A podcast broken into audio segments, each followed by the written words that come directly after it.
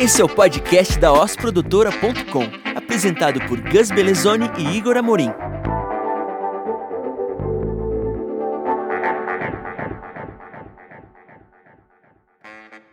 Eu sou o Gus Belezoni. E aqui Igor Amorim. E esse é o episódio número 1 um do Oscast, podcast sobre os bastidores da Os Produtora e novas soluções audiovisuais. E o tema hoje é transformação digital nas grandes empresas.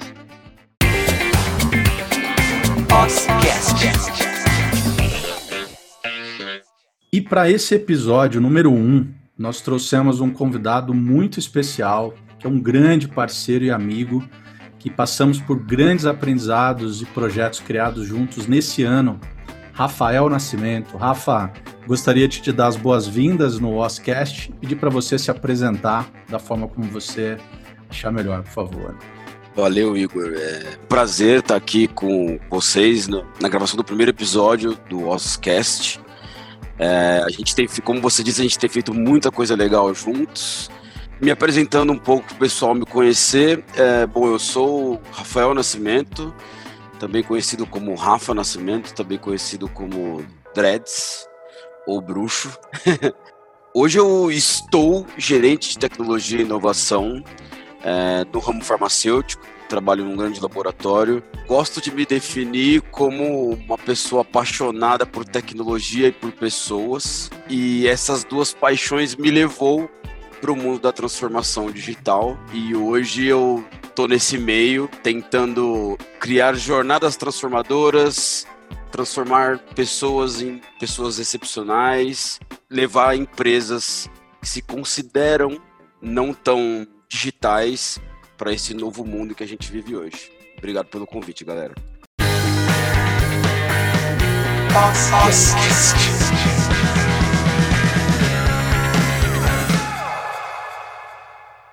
Há muito tempo que se fala né, sobre transformação digital e como que as empresas cada vez mais precisam reinventar a forma de gerar valor, de fazer negócios e rever seus produtos e serviços buscando mais agilidade, mais sentido para o que está sendo feito e otimização de processos.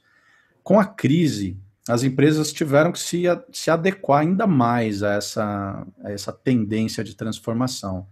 Quem já estava com a operação rodando com apoio de tecnologia sofreu menos impactos.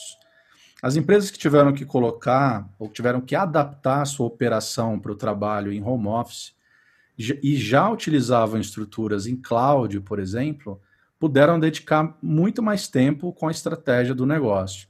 Com certeza, Igor, e é importante ressaltar o aumento do uso das mídias digitais na divulgação de produtos e serviços e também a incorporação de processos ágeis e automatizados, bem como o aumento significativo da venda por sites e aplicativos, por exemplo, os restaurantes, que já não conseguiam mais receber as pessoas no próprio local, acabaram optando por manter suas operações pelo delivery, né, ao invés de fechar, e dessa forma, reduzindo até alguns custos, conseguiram aumentar suas receitas, pois não havia mais a necessidade de ter pessoas no local para atender os clientes. Maravilha. E Rafa, na indústria farmacêutica, como foi o impacto? Como está sendo o impacto dessa pandemia? Quais são as principais transformações ou mudança de velocidade? O que está rolando? Aqui nesse ponto, eu acho que a gente tem duas visões bem interessantes para colocar. Por um lado, a gente não foi tão prejudicado nas vendas porque é, o pessoal com o lockdown eles estavam impossibilitados de sair de casa para comprar uma coisa no mercado, comprar um remédio na farmácia, né, ir a um restaurante. Mas ele continuava precisando tomar o seu remédio do coração, o seu remédio de diabetes. Né, então caiu, mas caiu um pouco menos a nossa venda. Porém, por outro lado, dentro do mundo farmacêutico, toda a nossa parte de marketing, de venda, ele é presencial. É muito importante para a gente ter o representante de venda na frente do médico, conversando com médicos sobre os princípios ativos do, do remédio, sobre os mecanismos de funcionamento dos medicamentos. Então, nesse ponto, a gente teve realmente um impacto muito forte. E aí a gente teve que acelerar. Do dia para a noite, uma área digital que ficava trabalhando com pequenas campanhas ali para agregar a venda presencial é, dos representantes, a gente teve que virar 100% digital. Então foi uma loucura, mas foi muito interessante, porque na minha, na minha análise, a curva de evolução do marketing tomar consciência da importância do digital, se unir ao presencial, foi muito alta dentro da indústria farmacêutica, não só dentro do laboratório em qual eu trabalho, mas todos os outros. Para mim, eu, eu vejo isso como um resultado muito positivo.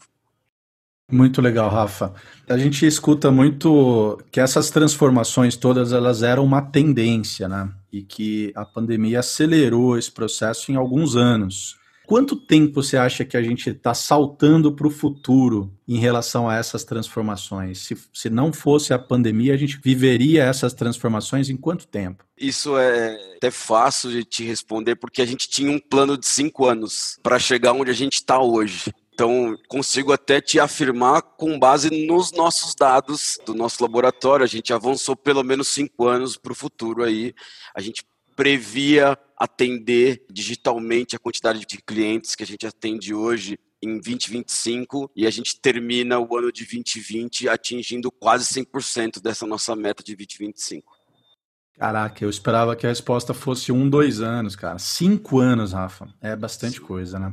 Rafa, nessas transformações aceleradas, nesse processo mais rápido, é, dentro das estratégias de transformação, onde entra as soluções que têm uso do audiovisual? Que tipo de, de ação hoje tem feito que as, que as ferramentas audiovisuais entram como parte da solução, né, ou como solução justamente para suprir essa ausência do presencial, por exemplo, no representante comercial ali? Não tendo mais a visita médica, como é que isso está sendo resolvido? Dá alguns exemplos para a gente de como que o audiovisual tem auxiliado nesse processo. Eu costumo usar o exemplo do mundo do showbiz. O showbiz 100% presencial e como eles migraram para o digital é, no meio dessa pandemia, através de áudio e vídeo.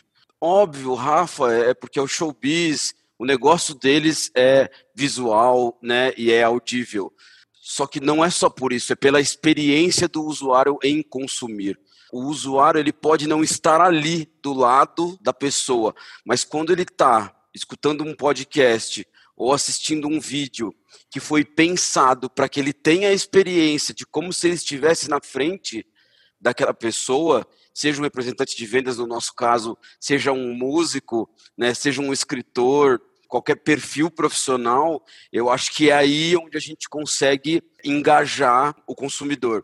Porque eu lembro que durante essa pandemia a gente teve acesso a algumas pesquisas e o crescimento de consumo de podcast e de vídeos foi absurdo principalmente no início da pandemia. Depois deu uma estabilizada, caiu um pouquinho e voltou a subir, porque o pessoal foi aprendendo a fazer modelos diferentes, experiências diferentes, e eu acho que o Netflix ensinou isso muito pra gente. Se você pensar na experiência do seu consumidor, consumindo o seu conteúdo audiovisual, é, eu acho que isso fica para sempre, e na minha visão, é, eu acho que vem muito para somar. Que eu gosto de colocar aqui também, Igor, que eu converso muito com, com a minha equipe, com o pessoal que a gente trabalha junto, é que o audiovisual você consegue se inserir em qualquer momento da vida do consumidor.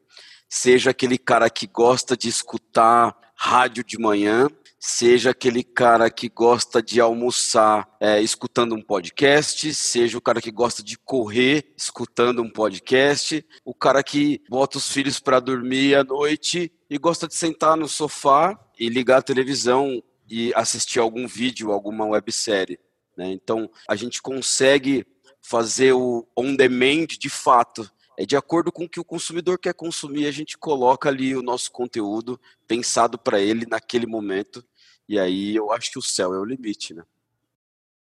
Maravilha, cara. Pô, fantástico. E para a gente é uma grande oportunidade, né? Como parceiros há quase seis anos, tá vivendo esse momento de, de aceleração na transformação, onde o audiovisual passa a ter um peso maior nas estratégias, é uma oportunidade muito bacana para a gente crescer juntos. Está sendo um aprendizado muito grande, a gente tem conseguido desenvolver bastante projetos novos, com uma visão muito diferente de, de estrutura, de impacto, de estratégia mesmo por trás.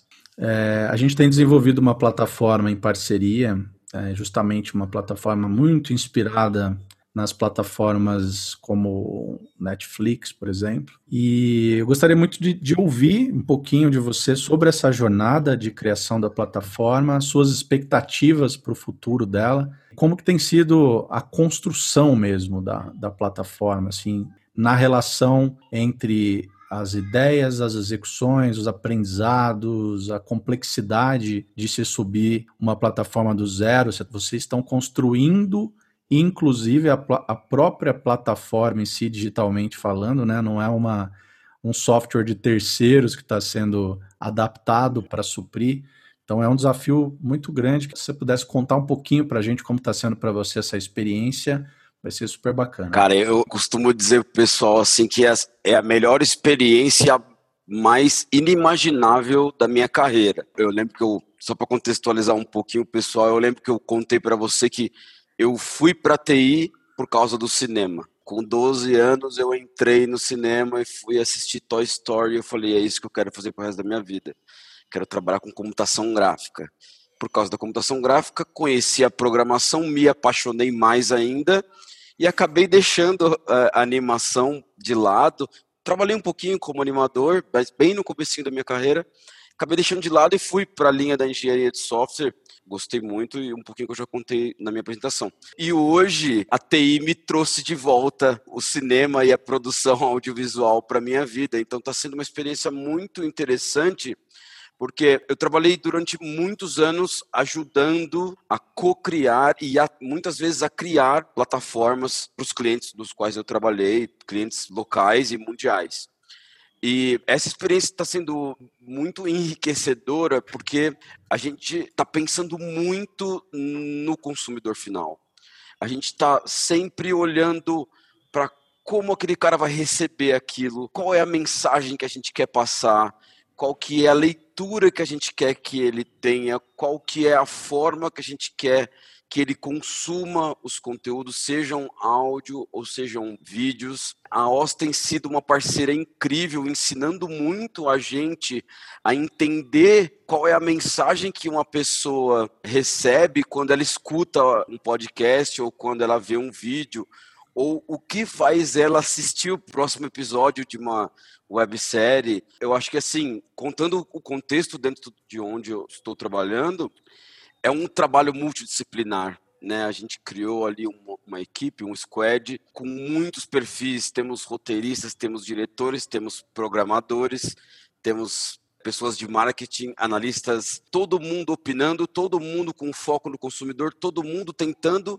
responder às dores de negócio de hoje de como a gente entrega esse conteúdo digital para uma classe que não estava acostumada a consumir tanto conteúdo digital. O mundo da saúde estava muito acostumado com paper, com muita informação de leitura. E como que a gente traz isso para uma coisa diferente?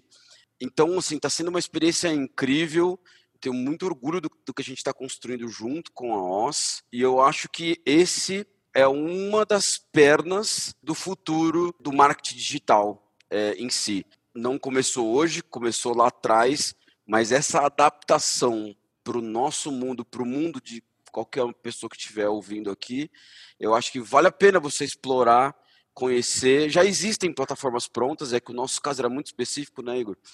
Mas eu acho que vale a pena você explorar isso, você estudar um pouquinho sobre low touch economy. É uma estratégia que você não precisa tocar muito nos seus processos de geração de negócio core. Você consegue pivotar muito rápido e gerar uma experiência impactante para o seu consumidor. Que aula que é até ouvir a tua leitura da situação, de tudo que a gente está construindo, o valor que isso tem E fico muito grato pela parceria, por ter essa, essa relação de confiança. Tem sido uma, uma experiência incrível para todo o nosso time também envolvido no processo. E a gente enxerga como só o começo. Esse podcast tá, vai ao ar aqui em 2020, mas com certeza a gente vai ouvir isso aqui nos próximos anos e essa plataforma já vai ter evoluído para outros níveis. É uma jornada que a gente está começando aí. Daqui a pouco nós vamos decolar com esse projeto e vai ser um impacto muito grande. Muito feliz de poder fazer parte disso tudo aí. Rafa, mais um ponto agora, só para consolidar mesmo essa, esse bate-papo sobre a transformação, sobre os exemplos que foram trazidos, sobre o processo de pandemia, o quanto que isso impactou né, nessa na aceleração mesmo, na velocidade das transformações, e sobre o que você vê após a pandemia. Você acha que depois do fim, todo mundo imunizado, a vacina ou imunidade de rebanho, o que chegar primeiro, você acha que o ritmo cai ou será que a gente está entrando num novo ritmo que daqui para frente é assim? Nesse ponto, eu não gosto do termo novo normal, porque não é novo normal, a gente está vivendo isso, já é normal. E eu que trabalho com transformação digital há algum tempo, já era mais normal ainda. Para mim, o ritmo é esse: é sempre foco no usuário, tentando responder problemas de negócio, tentando encontrar o seu consumidor, tentando entender qual que é a jornada do seu consumidor, em que momento que ele está. Não adianta você pegar e fazer uma mensagem única para todos os seus. É cada vez mais a gente vai trabalhar assim, hipersegmentado, trazendo uma experiência única para cada um dos nossos consumidores e eu espero muito que continue, porque a história da evolução da tecnologia, do digital e dos negócios, ela passa por muitos ciclos. Né? E a gente vem trabalhando nesse ciclo da forma que a gente trabalha hoje, desde a última revolução industrial. Então eu acho que estava na hora da gente fechar um marco. Ó, agora começa outra era e vamos trabalhar diferente daqui para frente. Eu gosto muito da frase que resume um pouquinho o estudo também, que é, a gente não está numa era de mudanças, né? A gente está numa mudança de era. E o que vem, o que é agora, já é parte dessa nova era, né? Então, não tem mudança no pós-pandemia, já passou a mudança. E daqui para frente é isso que nós teremos.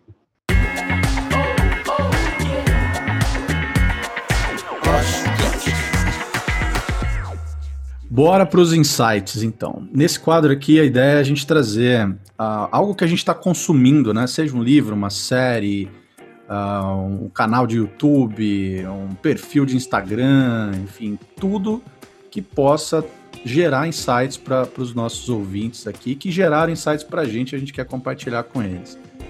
Então, eu vou começar trazendo aqui um livro, né, que eu li no começo desse ano, do John Cotter, o Coração da Mudança. Ele fala muito sobre a transformação acontecer através das pessoas, através das emoções. Né? E eu trouxe esse livro justamente por conta do, do tema do episódio, né? que é a transformação digital, e que existe uma, uma leitura inicial de quem começa a estudar sobre o tema, de achar que a transformação digital tem a ver essencialmente com tecnologia. Então a transformação digital tem muito mais a ver com pessoas e com transformação cultural né, do que com tecnologia. E esse autor nesse livro, o John Cotter, no Coração da Mudança, ele traz muito desse exemplo, muitos desses exemplos de como liderar equipes e ativando as transformações através do envolvimento mesmo emocional das pessoas. Acho que é o lado mais humano que nós temos. Deixa até um pouco de, de ser a essência do racional, é o lado do sentimento envolvido nas transformações. Então, recomendo demais. E por coincidência, a gente estava lendo a pauta aqui. O Rafa acabou de colocar na pauta o livro dele. E fala aí, Rafa, quem que é o autor? John Cotter também. Coincidentemente, não é, Igor. Como a gente falava, o John Cotter ele tem sido um cara que tem uma visão bem diferente nesse mundo que a gente está de transformação, nesse período que a gente está de transformação. E eu gosto muito desse livro, já vou aproveitar aqui para colocar o meu insight, a minha indicação, que é um livro que em português ele chama Acelere, tenha agilidade estratégica no mundo em constante transformação. Onde é, dentro desse livro ele traz um conceito muito interessante que ele nomeia de Dual Operating System. E para pessoas que trabalham com transformação, pessoas que estão começando a transformação, ele é muito confortante. Porque eu trabalho com agilidade, com transformação já há bastante tempo, e no começo a gente ficava sempre brigando com a alta gestão, com a, o modelo hierárquico. Assim, cara, eles têm que enxergar, eles têm que mudar. Apesar de continuar concordando com isso, nesse livro ele propõe uma estrutura para essa mudança, um modo dessas coisas conviverem em conjunto e você pegar a melhor parte do modelo hierárquico, a melhor parte do modelo comunitário, né, de network, e trabalhar numa forma de participação voluntária onde eles conseguem se encaixar. Então é muito legal, ele é um modelo transitório, para se você um dia quiser trabalhar no modelo totalmente comunitário, como Spotify e, e, etc. Mas é muito interessante, eu acho que a galera que está começando é bom ler, porque já vai te preparar para algo que vai acontecer. E para quem já está nessa jornada há algum tempo, vai confortar um pouquinho seu coração, vai deixar o coração quentinho e dizer que está tudo bem, faz parte do modelo de, de do modelo de mudança e você está indo no caminho certo. Esse eu não li ainda e já tá na minha lista aqui, Rafa. Obrigado pela dica aí. Gus, seu insight. Também coloquei na minha lista aqui para conhecer, não conhecia ainda o autor. Mas do meu lado, eu que vim da área mais da parte artística mesmo, desde sempre, sempre trabalhei com audiovisual e música no, há uns tempo atrás, né? Logo que eu comecei a ouvir falar de processos ágeis e tudo mais, para mim eu não conseguia entender muito bem. E aí, por conta de, de um amigo meu e do Igor, inclusive em comum, eu acabei conhecendo o Scrum, não só a metodologia, mas sim o livro, né, que se chama Scrum, a arte de fazer o dobro do trabalho na metade do tempo. Isso traduzido para o português, que é do Jeff Sutherland. Ele foi uma porta de entrada muito grande para mim, para começar a entender um pouquinho dos conceitos, de possibilidades de aplicar, é, não só nas empresas como um todo, mas dentro de projetos que eu já estava atuando e alguns até com um papel mais na gestão mesmo do, do projeto. Tenho certeza que para quem está querendo conhecer um pouco sobre o assunto de metodologias ágeis ou já conhece um pouco e gostaria de se aprofundar, esse livro é indicado para todos vocês. Maravilha, Gus. Então, queria agradecer ao Rafa de novo pelo aceite aí em participar com a gente nesse episódio. Rafa, super obrigado. Imagina, Igor, é, Gustavo, galera da Voz, eu que agradeço muito o convite. É um prazer estar fazendo parte desse primeiro episódio. É, eu vou poder falar para meus netos lá na frente. Papai gravou um podcast. Na época deles não vai ter mais é, rádio não sei, talvez, pode ser que sim ou não, mas o vovô gravou um podcast lá atrás, em 2020, e foi, foi muito bacana estar aqui com vocês. E passando aí um pouco dos contatos, quem quiser bater um papo sobre transformação, sobre pessoas, sobre filosofia, sobre tudo, eu sou um cara que gosta de falar muito sobre tudo, só procurar meu perfil no LinkedIn, Rafael Nascimento, Rafael RN, você vai ver um cara de deadlocks ali meio maluco, sou eu. E no Instagram, arroba Rafael com PH underline RN. Não costumo postar muito, mas agora no meio dessa pandemia a gente vai, vai começar a colocar bastante coisa ali para ajudar essa galera nesse momento, no, nesse movimento de transformação. Maravilha, Rafa. Super obrigado. Bom, pessoal, ouvintes, muito obrigado. Esperamos que vocês tenham curtido a, o conteúdo que nós preparamos aqui.